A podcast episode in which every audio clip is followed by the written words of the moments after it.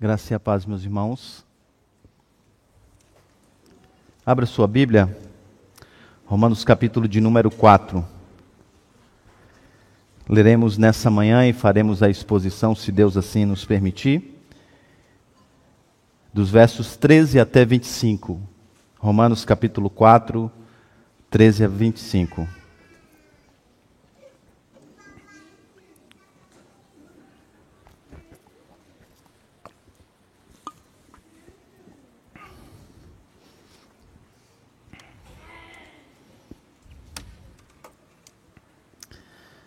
Eu vou ler, eu peço para os irmãos acompanhar.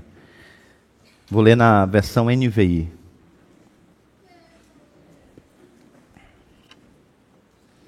Não foi mediante a lei que Abraão e a sua descendência receberam a promessa que ele seria herdeiro do mundo, mas mediante a justiça que vem pela fé, que vem da fé.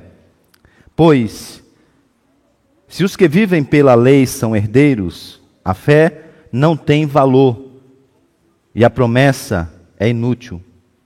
Porque a lei produz a ira, e onde não há lei, não há transgressão. Portanto, a promessa vem pela fé, para que seja de acordo com a graça e seja assim garantida a toda a descendência de Abraão, não apenas aos que estão sob o regime da lei, mas também aos que têm a fé que Abraão teve. Ele é o pai de todos nós. Como está escrito, eu constituí pai de muitas nações. Ele é o nosso pai aos olhos de Deus, em quem creu, o que Deus o Deus que dá vida aos mortos e chama à existência as coisas que não existem como se existissem. Abraão, contra toda esperança, em esperança creu, tornando-se assim pai de muitas nações, como foi dito seu, a seu respeito. Assim será a sua descendência. Sem se enfraquecer na fé, reconheceu que o seu corpo já estava sem vitalidade, pois já contava cerca de 100 anos de idade, e que também o ventre de Sara já estava sem vigor. Mesmo assim, não duvidou, nem foi incrédulo em relação à promessa de Deus, mas foi fortalecido em sua fé e deu glória a Deus. Estando plenamente convencido de que ele era poderoso para cumprir o que havia prometido. Em consequência, isso lhe foi creditado como justiça. As palavras lhe foi creditado não foram escritas apenas para ele, mas também para nós, a quem Deus creditará justiça. A nós que cremos naquele que ressuscitou dos mortos, a Jesus, nosso Senhor. Ele foi entregue à morte por nossos pecados e ressuscitado para nossa justificação. Amém. Vamos orar. Deus bendito, te pedimos que o Senhor mesmo nos ajude e nos abençoe nesse tempo agora que vamos ouvir a tua palavra. Que o teu Santo Espírito guarde a minha boca para que eu fale apenas aquilo que diz respeito ao Evangelho de Cristo, já contido na promessa do Senhor feita aos nossos pais. Conduz esse momento que ouviremos a tua palavra e dar, ó Deus, que de fato eu possa ser boca do Senhor. Para que a tua voz ecoe nessa manhã e para que tu mesmo uses o teu ensino através da ação do teu Santo Espírito para edificar as nossas vidas, nos aproximarmos do Evangelho e, sobretudo, vermos a beleza do nosso Salvador. Nós te pedimos isso em nome de Jesus. Amém.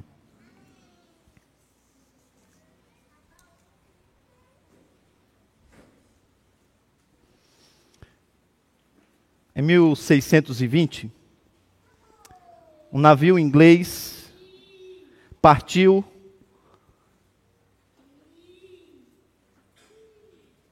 e fez daquela viagem uma viagem histórica. Dentro dele estava 102 passageiros, na sua maioria puritanos, que fugiam de uma perseguição e que rumavam em busca de uma sociedade mais justa, marcada pela paz, pela alegria, em que eles pudessem viver uma vida e uma fé biblicamente orientada, buscando a liberdade de adorar ao Senhor nessa nova sociedade a quem eles chamavam de o novo mundo. O novo mundo. Eles chegaram ao novo mundo, viveram esse reino, esse reino marcado pela justiça, alegria e paz. Bem, a resposta dessa jornada eu vou dizer a você no final.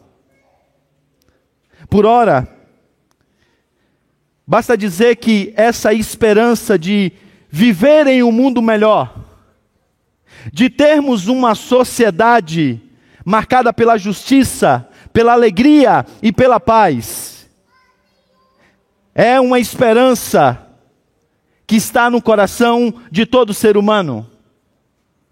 Queremos viver em um mundo melhor. Alguns dizem até mesmo que nós podemos construir esse mundo melhor. A verdade é que todos nós ansiamos por um mundo melhor. Os judeus não eram diferentes. Eles aguardavam esse novo mundo apresentado no Antigo Testamento através das promessas do Senhor. Aquilo que a Escritura chama de novo céu e uma nova terra. A terra prometida, o lugar do verdadeiro descanso, o lugar da comunhão plena com Deus, o lugar onde o Senhor reinaria e estabeleceria o seu reino, cheio de justiça, cheio de alegria, cheio de paz. E a pergunta que constantemente era feita é como nós conseguimos chegar lá? Como nós conseguimos chegar nesse novo mundo? Essa é a pergunta, por exemplo, que passa por alguns evangelistas. Algumas pessoas se aproximaram de Jesus e disseram: Mestre, o que devemos nós fazer para herdarmos a vida eterna? Essa pergunta sempre era colocada para Jesus a fim de provocá-lo, testá-lo. Porque os judeus já tinham a resposta. Eles diziam que você herda essa nova terra prometida a Abraão, esse novo mundo, através da obediência da lei. Se você tem o sinal da aliança que é a circuncisão, se você faz parte dessa nação que recebeu a promessa, ou ainda, se você se submete e obedece à lei. Essas coisas já foram tratadas pelo apóstolo Paulo nos primeiros 12 versos do capítulo que nós ora lemos. Mas aqui agora está Paulo. Mais uma vez ele vai usar Abraão como uma ilustração para defender o seu ponto.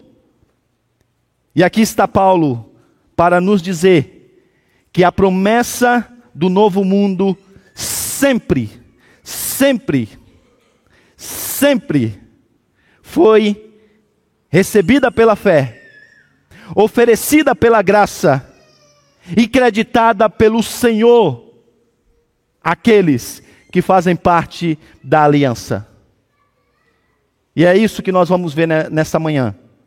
Se você quer então a mensagem em uma frase a, a frase é essa: A promessa de herdar o novo mundo sempre foi recebida pela fé, oferecida pela graça e creditada pelo Senhor.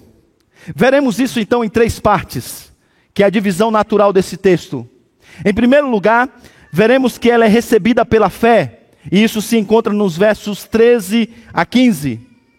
Na segunda parte, veremos que ela é oferecida pela graça, nos versos de número 16 até 22.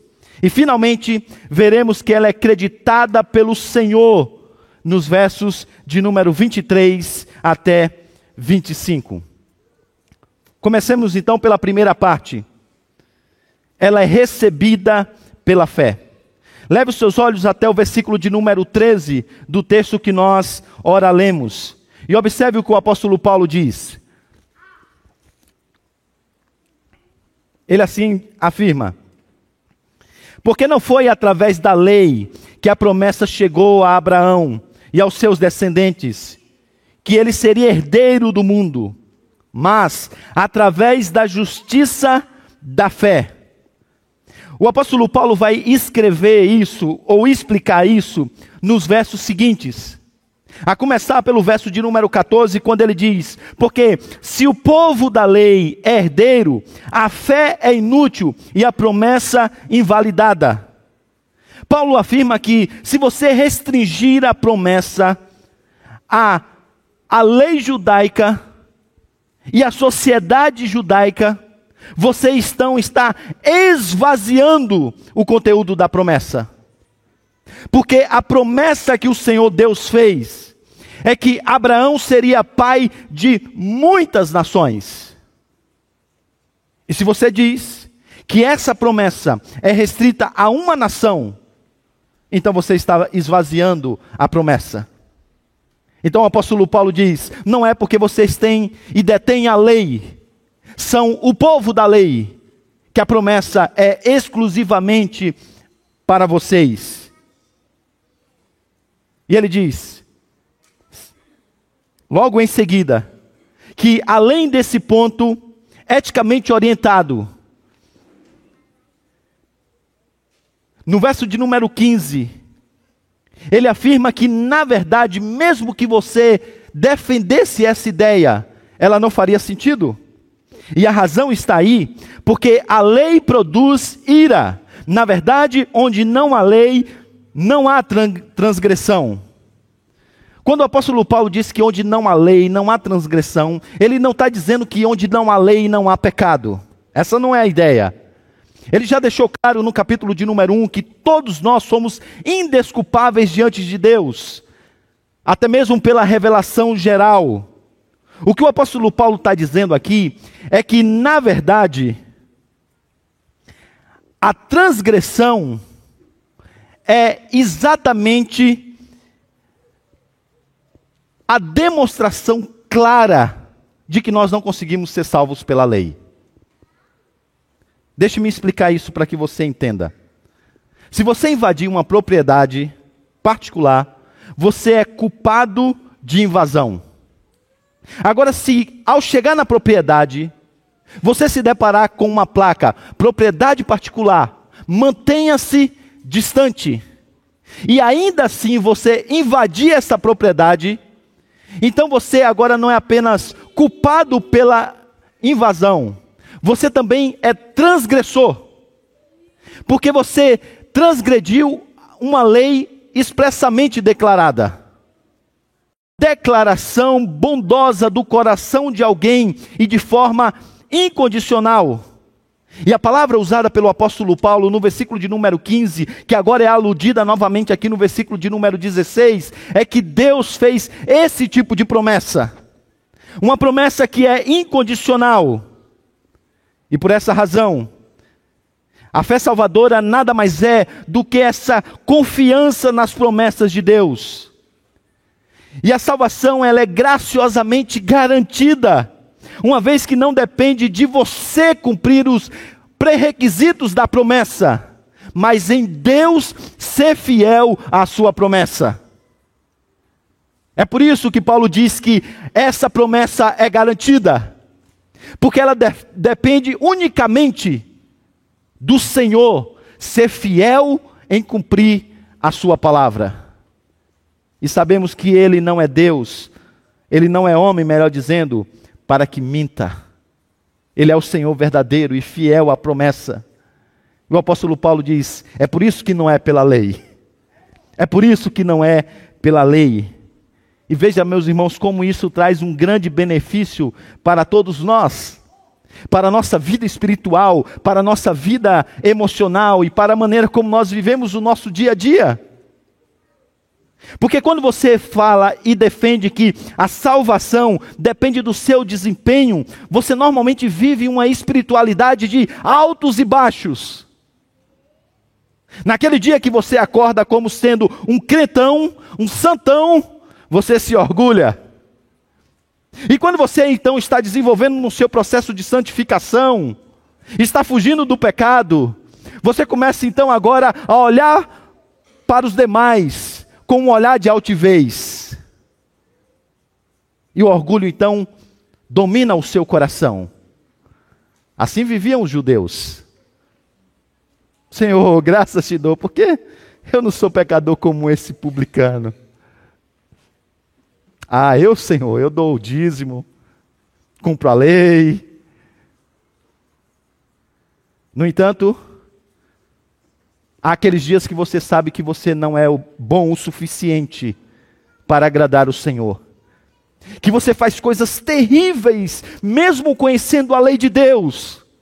E lá está a lei mais uma vez como vá, para deixar claro para você que você está transgredindo a lei de Deus de maneira que você é ainda mais indesculpável. E o que acontece? Você então é tomado por uma angústia, um medo, por uma ansiedade incrível. E você tem medo do que Deus pode fazer contra você, como punição dos seus pecados. Então, ora, você é orgulhoso, ora, você é tomado pelo medo. Ou pior, que é o mais normal. Quando você vive os dias da sua semana oscilando entre essas duas coisas. Aqui está o apóstolo Paulo dizendo então que o fundamento da nossa salvação é exatamente a graça de Deus e a sua fidelidade em cumprir a promessa. Razão pela qual você pode descansar no Senhor e ter a certeza de herdar o novo mundo, o novo céu e a nova terra. E se você então confia e descansa nessa promessa, você não precisará da aprovação de outros, você não precisará vivendo esses altos e baixos dos seus sentimentos. É um caminho muito melhor, diz o apóstolo Paulo. Mas veja vocês que ele, ele continua agora no versículo de número 17, dizendo que ele é o nosso Pai aos olhos de Deus, em quem creu, o Deus que dá vida aos mortos, chama à existência as coisas como se não existissem, que não existem como se existissem. Aqui agora há uma referência à habilidade do Senhor, o poder do Senhor em restaurar as habilidades da, da procriação que estavam mortas, tanto em Abraão como em Sara, para que a sua promessa pudesse ser cumprida. Nós sabemos pela história que, na verdade, o que aconteceu com esse casal foi um verdadeiro milagre vivificante. O Senhor praticamente trouxe Isaac à vida produzindo vida onde não tinha vida, contra todas as possibilidades, contra qualquer esperança humana de que isso pudesse acontecer. E agora está o apóstolo Paulo dizendo aqui que esse nascimento sobrenatural de Isaac é exatamente o retrato da maneira como Deus gera os filhos da promessa. É por isso que ele diz em outro lugar, Gálatas capítulo de número 4, versículo de número 28. Vocês, irmãos, são como Isaac, são os filhos da promessa. Dito de outro modo, ele está dizendo, não como Ismael, nascido do que os homens podem fazer, mas pelo poder gracioso de Deus de gerar vida. E é exatamente isso que Paulo está dizendo. Que o Senhor, Ele nos traz a vida através do seu poder sobrenatural. Como isso se dá? Como isso acontece? Ele vai explicar melhor nos versos de número 20, 23 até 25. Mas por hora, ele continua a dizer: Abraão, contra toda esperança, e em esperança creu, tornando-se assim pai de muitas nações, como foi dito a seu respeito, assim será a sua descendência. Sem enfraquecer na fé, reconheceu que o seu corpo estava sem vitalidade, pois já estava cerca de 100 anos de idade, e que também o ventre de Sara já estava sem vigor. Ah, observe vocês aqui que há um, uma afirmação aparentemente paradoxal. Porque o texto diz assim: contra a esperança, em esperança, ele creu. O apóstolo Paulo então está colocando frente a frente dois tipos de esperança. A primeira esperança é a esperança do mundo. É a esperança daquele tipo, espero que dê certo. Sabe quando você olha para as circunstâncias, analisa os dados, e vê as probabilidades e diz: não, nós podemos seguir por esse caminho, porque há uma chance que dará certo. Mas você não tem essa convicção de que de fato dará certo. Por isso que você crê e espera do tipo: eu espero que dê certo. Eu vou abrir uma empresa. Você estudou o mercado, você viu todos os cenários. Mas você não sabe o que vai acontecer com o negócio, mas você tem a esperança de que dará certo. Eu espero que dará certo. Mas observe vocês que esse tipo de esperança não cabe aqui. Porque seria normal, gente, que um casal consciente, um com quase 100 anos de idade, o outro que a mulher que já passou de 90, Olhando então à sua volta, olhando para o seu próprio corpo, olhando para a realidade à sua, à, à sua volta, conclua que é impossível que isso aconteça. Imagine então ele indo no médico, se lá existisse, perguntando: Olha, nós queremos engravidar. Quais são as probabilidades? O médico olharia para eles e diria: É bem, olha, sei nem como é que eu posso dizer isso para você.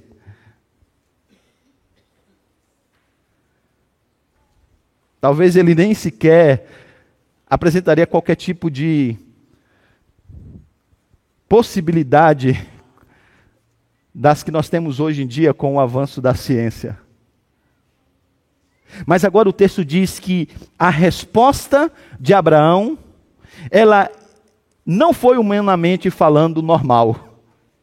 Porque contra toda essa desesperança, ele então agora tem esperança. Agora a pergunta é: mas onde essa esperança é colocada?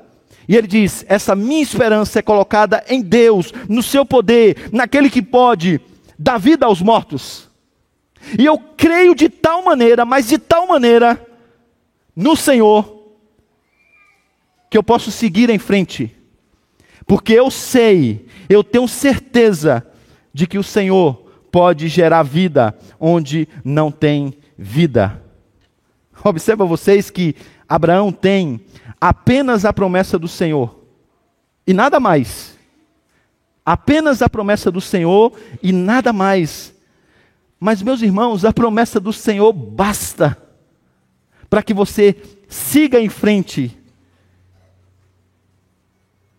e para que você consiga ter esperança de que você vai chegar onde você tem que chegar.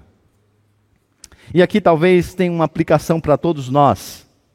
Porque observe vocês que nem sempre nós temos os elementos terrenos para confiar em Deus. Às vezes nós temos que lidar com os dados que estão à nossa frente ou com a realidade da nossa volta, que são contrárias àquilo que o Senhor Deus, contrárias àquilo que a gente deseja e o caminho que nós queremos trilhar e que o Senhor Deus pode dar. Muitas vezes nós nos deparamos exatamente nesse cenário. Mas o que Paulo está dizendo aqui é que nós devemos confiar nas promessas de Deus, mesmo que não haja nenhuma pista visual quanto aos meios que ele vai usar para cumprir essa promessa. Abacuque disse isso melhor do que eu e explicou melhor do que eu. Então eu vou ler para vocês. Ainda que a figueira não floresça, nem haja fruto na vinde, o produto da oliveira minta, e os campos não produzam mantimento, as ovelhas sejam arrebatadas do aprisco, e nos currais não haja gado. Todavia eu me alegro no Senhor e exulto no Deus da minha salvação. Consegue perceber o que o profeta está dizendo? Quando o cenário é exatamente contrário àquilo que pode ser a promessa do Senhor. E quando você não vê nenhuma pista, você pode continuar confiando no Senhor. Porque Ele é o Deus que pode fazer coisas extraordinárias. E essas coisas que não existem, como se existissem.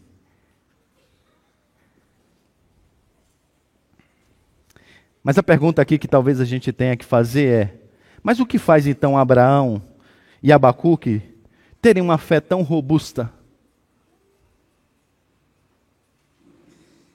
Nem sempre foi assim, né? Se você conhece a história desses dois homens de Deus, você sabe que nem sempre foi assim. Mas leia a história de Abraão. Leia a profecia de Abacuque que você vai perceber que quanto mais Deus se revelava a eles, mais a fé aumentava. Deus apareceu e falou com Abraão algumas vezes, reafirmando a sua promessa, falando com ele. E quando isso acontecia, a sua fé então era reanimada. Que é uma coisa então prática para você? Faça o que Paulo está fazendo exatamente nesse texto. Isto é, medite na palavra de Deus, essa palavra que registra essa fidelidade do Senhor ao seu povo do passado, aos nossos pais da fé. E se fortaleça nesse conhecimento de Deus. Porque, como disse Paulo em outro lugar, a fé vem pelo ouvir e o ouvir a palavra de Deus. Sabe por que nós não temos tanta fé? Porque a gente não conhece como deveria o nosso Deus. Quanto mais esses homens conheciam de Deus, mais eles viam que Deus era capaz de fazer aquilo que ele tinha prometido. Quanto mais eles se deparavam com essas manifestações extraordinárias do poder de Deus, mais eles estavam convictos do Deus que eles serviam a nossa incredulidade, meus irmãos, é porque nós não conhecemos profundamente quem é Deus. Profundamente quem é Deus. Mas observe vocês que Paulo continua, e agora chegamos no versículo de número 20. E o apóstolo Paulo diz que, mesmo assim, não duvidou nem foi incrédulo em relação à promessa de Deus, mas foi fortalecido em sua fé e deu glória a Deus. Algumas coisas aqui são impressionantes nesse verso. Observe vocês que o tempo de espera de Abraão, ele é muito longo. Mais de uma década. Então, o que Paulo está lembrando aqui é que ele viveu com essa fé por muito tempo. Muito tempo, muito tempo. Então, deixe-me ilustrar isso para você através de uma realidade que é mais próxima de nós. Imagine que você então foi diagnosticado com uma doença grave. Uma coisa é você ter fé e acreditar que o Senhor pode te curar na primeira semana. Uma coisa é ter essa fé no primeiro mês. Agora, pense você em manter essa fé sem duvidar, e a palavra no original, sem duvidar, é sem o seu coração estar dividido.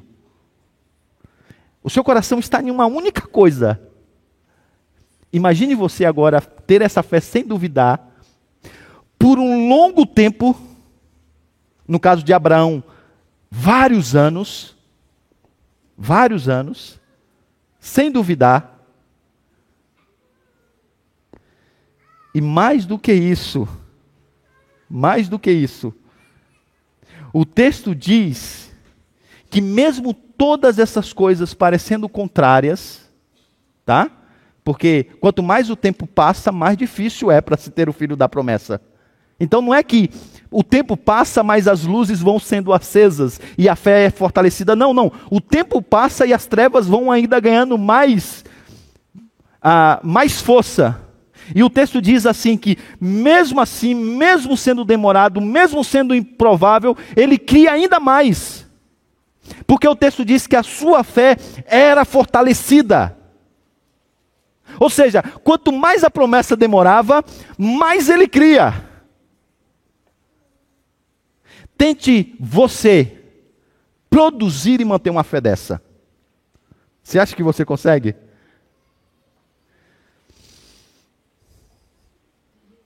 Sabe por que não? Porque essa fé, ela só pode ser dada e sustentada pelo Senhor. É por isso que não, aqui no português nem sempre isso é percebido, mas no original isso é destacado através da voz que o apóstolo Paulo coloca os verbos. Veja você aí novamente no texto. Assim, não duvidou, nem foi incrédulo em relação à promessa de Deus, mas, mas foi fortalecido. Não é que ele se fortaleceu. Não, não, não, não. O que o apóstolo Paulo está dizendo nesse, ver, nesse verso, e faz isso em vários verbos, é dizendo que ele foi fortalecido. Ele é passivo nessa ação. E por que ele é passivo nessa ação? Porque há um Deus que está sustentando e fortalecendo essa fé de Abraão. Qual é o objetivo? Mais uma vez, aquela velha máxima de que não é o povo de Deus que leva a promessa de Deus adiante. Ao contrário, é Deus que, por causa da sua promessa, leva o seu povo adiante. É por isso que o apóstolo Paulo, então, agora coloca o, aspecto da graça. Porque essa fé robusta de Abraão não nasceu do seu coração por ele mesmo, e nem foi sustentado, nem foi sustentada pelas suas próprias forças. É o Senhor contra toda esperança, produzindo fé no coração dele, para que ele pudesse crer na promessa do Senhor. É o Senhor, quando ele fraquejava, se revelando a ele, dando da sua graça, dando do seu cuidado para mostrar a ele que ele é, seria fiel à sua promessa. Para que Abraão, Abraão, nos momentos de dificuldade, batesse a poeira e dissesse: Não, vamos em frente, Sara, porque o Senhor vai cumprir a sua promessa. Agora observe vocês. Que aqui então o ponto de Paulo é exatamente esse. Que essa fé que agora ele vai dizer que nós precisamos ter no Evangelho, é a fé que o Senhor nos dá para que nós possamos conseguir a crer, conseguir crer. E é a fé que ele sustenta para que nós tenhamos condições de crer até o final do cumprimento da promessa no seu filho. Com isso, é garantida. Porque não depende de você em manter e sustentar essa fé nessa grande viagem até o novo mundo. Depende de Deus ser fiel à sua promessa e gerando fé e sustentando a sua fé dia após dia. E ele diz: e porque Deus faz isso, Porque Deus usa esse recurso, está aí no final, quando ele diz que por, por essa razão, por causa da fé que Abraão teve, dada e sustentada pelo Senhor, ele pôde dar glória a Deus. E aqui também nós temos por que a incredulidade é tão séria? Por que não ter uma fé robusta, nem buscar essa fé robusta é algo tão sério para a nossa vida cristã? Por que não crescer na fé é algo tão sério na vida cristã? Porque quando nós não temos fé, nós roubamos a glória de Deus. Quando você é incrédulo, você rouba a glória de Deus. E por que fazemos isso? Porque quando nós não acreditamos em Deus, nós estamos acreditando em nós mesmos. E quando nós estamos acreditando em nós mesmos, nós começamos a pensar que nós temos um caminho melhor do que Deus. Nós começamos a pensar que nós podemos trilhar o caminho que nós precisamos seguir e podemos fazer isso no nosso próprio braço. Por isso nós então estamos roubando a glória de Deus. Porque no final das contas, a incredulidade dá vazão à velha filosofia de Babel garantir a sobrevivência por si mesmo e fazer grande o nosso próprio nome. Isso é muito sério, meus irmãos. Isso é muito sério. Porque quando você não deposita sua confiança em Deus, para todos os aspectos da sua vida, você está falhando no propósito maior criacional. Qual é o fim principal do homem?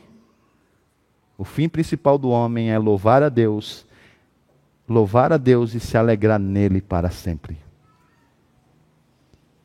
E quando você não confia no Senhor, você não dá a glória devida ao Senhor. Então aqui está uma coisa que você precisa aprender. Que fé é morrer para a autoconfiança. Fé é um chamado à morte para a sua autoconfiança. Aqui está também a razão pela qual você deve pedir fé a Deus.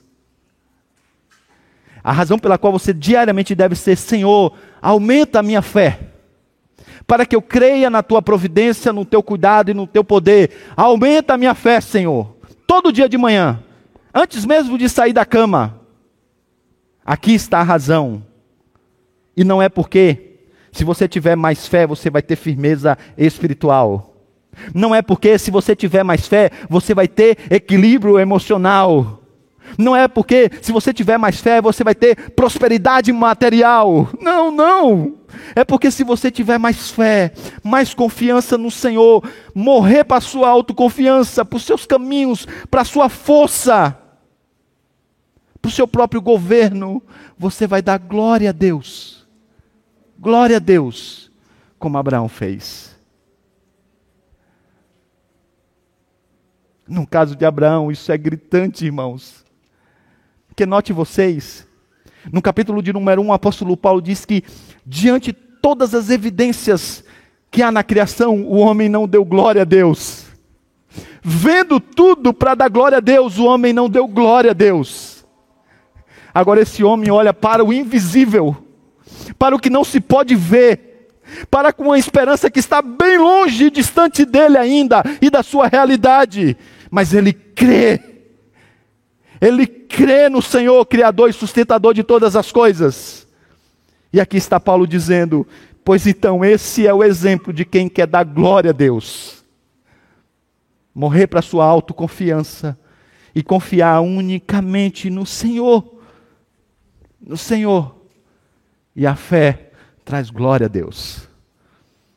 Ore, meus irmãos, ore dia a dia para que Deus te dê mais fé para que você tenha mais confiança na providência e no cuidado do Senhor, porque quanto mais você fizer isso, mais você vai glorificar a Deus na sua vida. E você precisa orar, porque isso não é natural em você, não foi em Abraão, não é em mim, não é em nenhum de nós. Naturalmente nós tendemos à autoconfiança, mas o Senhor pode produzir isso em você.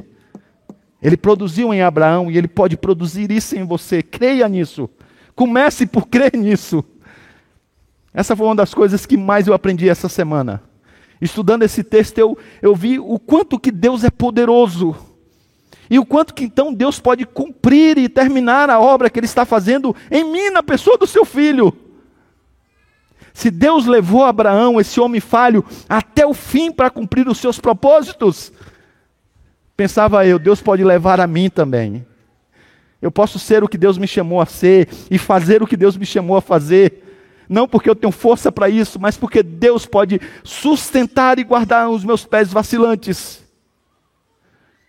Isso me fez acordar de manhã com muito mais ânimo, dia após dia, a orar e lutar por alguns pecados, por algumas lutas, crendo, Senhor, o Senhor gerou vida onde havia morte. Gera vida, vida plena na pessoa de Cristo em mim. Essa é a oração que você deve fazer dia após dia, e o Senhor pode fazer isso. Pode fazer isso. Versículo de número 21 e 22, Paulo continua dizendo que, estando então plenamente convencido de que era poderoso para cumprir o que havia prometido, em consequência, isso lhe foi creditado como justiça. Percebem agora aqui o que Paulo está dizendo? A promessa foi oferecida a Abraão, baseada nos seus méritos. Deus baseando-se nos méritos de Abraão, na circuncisão, no fato dele ser israelita, no fato dele cumprir e obedecer a lei. Não, não, não. Isso foi creditado para a sua justiça por meio da fé.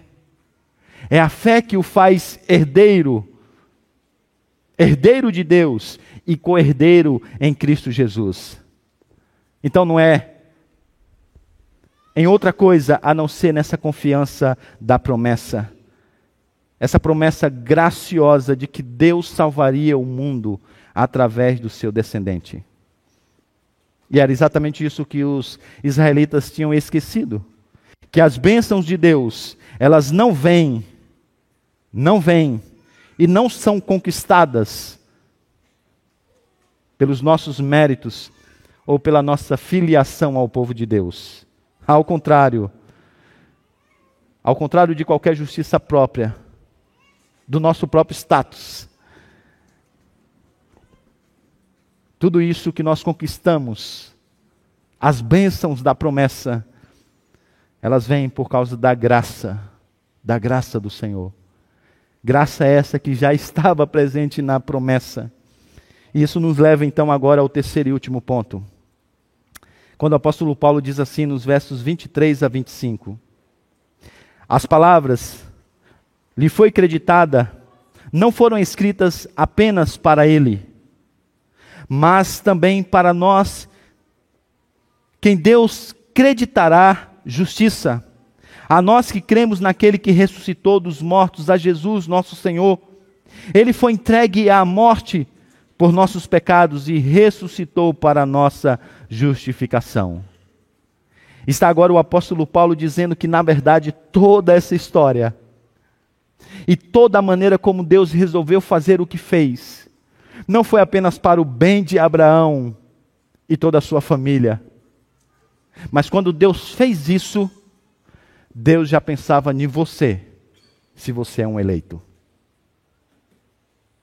Paulo está dizendo: isso foi escrito e feito dessa maneira por causa de nós. Mas não pode chegar para nós assim tão diretamente. Por isso que ele disse que na verdade, e ele disse isso em outro lugar, que quando Deus fez essa promessa a Abraão, na verdade ele tinha em mente, antes de nós, o seu filho. Veja o que ele diz em Gálatas capítulo de número 3, versos 13 a 16. Cristo nos redimiu da maldição da lei quando se tornou maldição em nosso lugar. Pois está escrito: Maldito todo aquele que for pendurado no madeiro. Isso para que em Cristo Jesus a bênção de Abraão chegasse também aos gentios, para que recebêssemos a promessa do Espírito mediante a fé. Irmãos, humanamente falando, ninguém pode anular um testamento depois de ratificado, nem acrescentar-lhe algo. Assim também a promessa, as promessas foram feitas a Abraão e ao seu descendente. A Escritura não diz aos seus descendentes, como se falasse de muitos, mas ao seu descendente, dando a entender que se trata de um só, isto é, Cristo. O Senhor Deus sabia que de fato o seu filho seria aquele que cumpriria a aliança. Então ele fez uma aliança. E agora, o seu filho veio ao mundo para cumprir a aliança. Você sabe que a aliança no passado era feita através de partir os animais. A palavra aliança no hebraico significa, traz a ideia de cortar. Cortava-se então dois animais. E as pessoas que faziam a aliança passavam entre os animais. Era a maneira de assinar o contrato. E a mensagem era clara: se você não cumprir o que a gente está acordando aqui, esse pode ser o seu final. Ou melhor, esse será o seu final. Se você ler a promessa a qual Paulo está se referindo aqui, você vai perceber que Deus passou sozinho. Por quê? Porque ele não estabelece apenas os termos da promessa. Ele também estabeleceria o pagamento necessário caso Abraão não cumprisse. E assim ele fez, entregando a Cristo Jesus. Por isso que Paulo diz então que o nosso Senhor foi entregue à morte por nossos pecados, pelas nossas transgressões. Mas mais do que isso, ele ressuscitou para a nossa justificação. E agora, tendo satisfeito a justiça de Deus, e sendo, como disse João, justo, ele agora imputa essa justiça, acredita essa justiça em nós.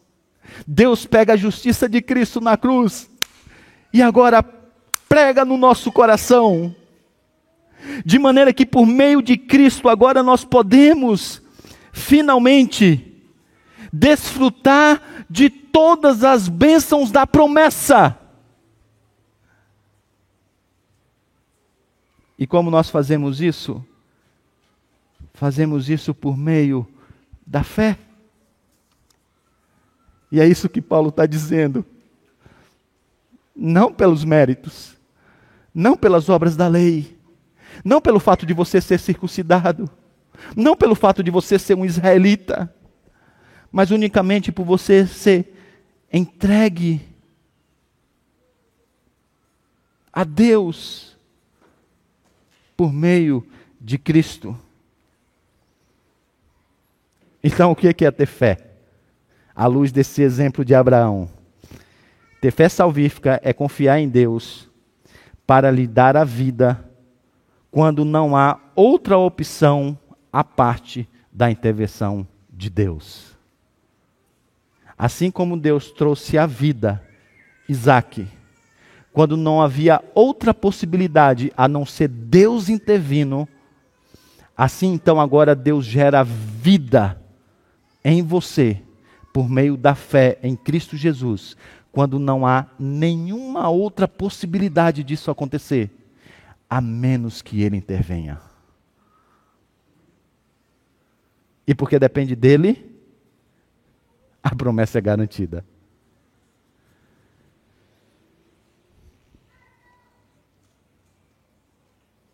Lembram daqueles puritanos, lá do início da mensagem? que tinha um destino chamado Novo Mundo. Pois eles conseguiram chegar lá na América. Eles começaram a estruturar uma sociedade com o uso da sua liberdade, uma sociedade que fosse fundamentada na Escritura, marcada pelos valores do reino.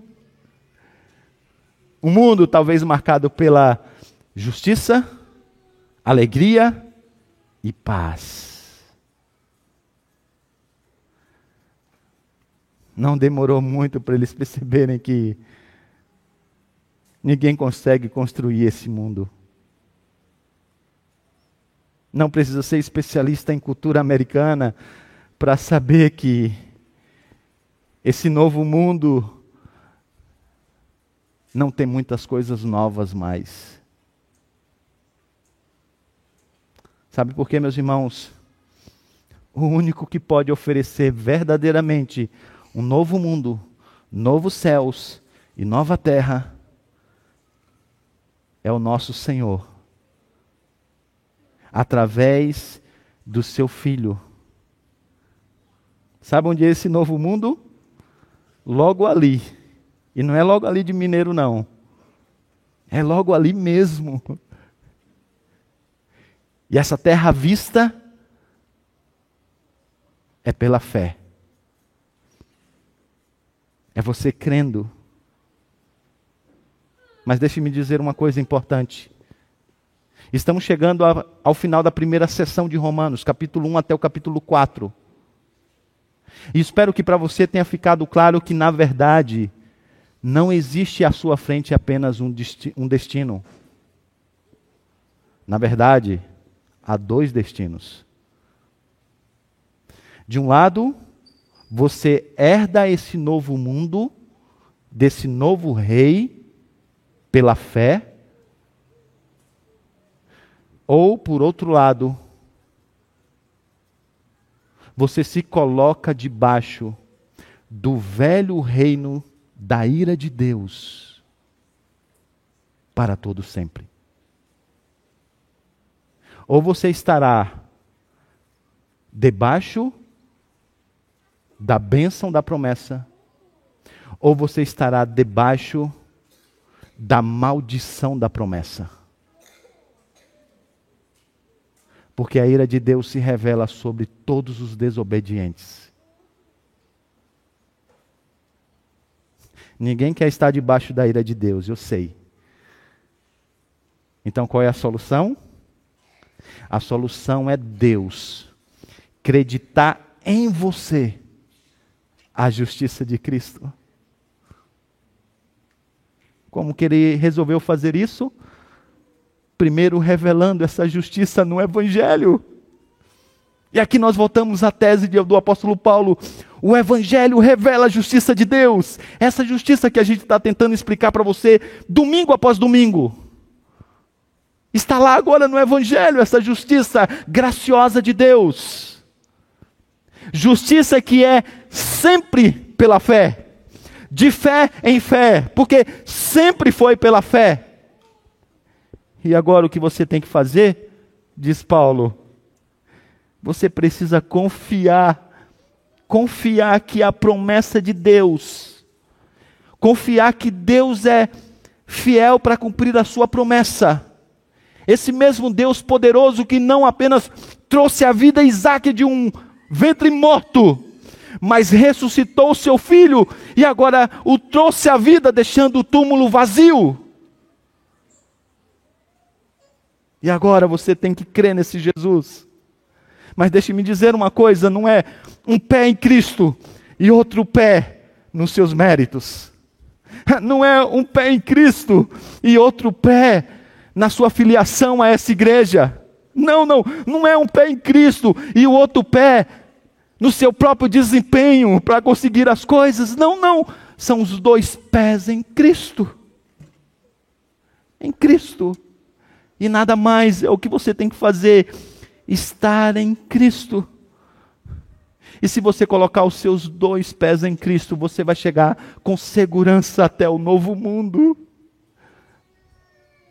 Sabe, irmãos, finalmente o nosso sonho de viver em um novo mundo será realizado.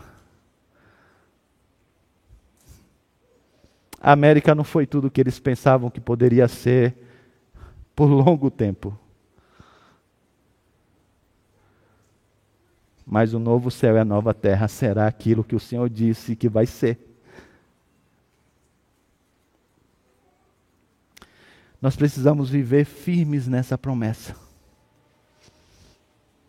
Firmes. Sem duvidar, sem vacilar.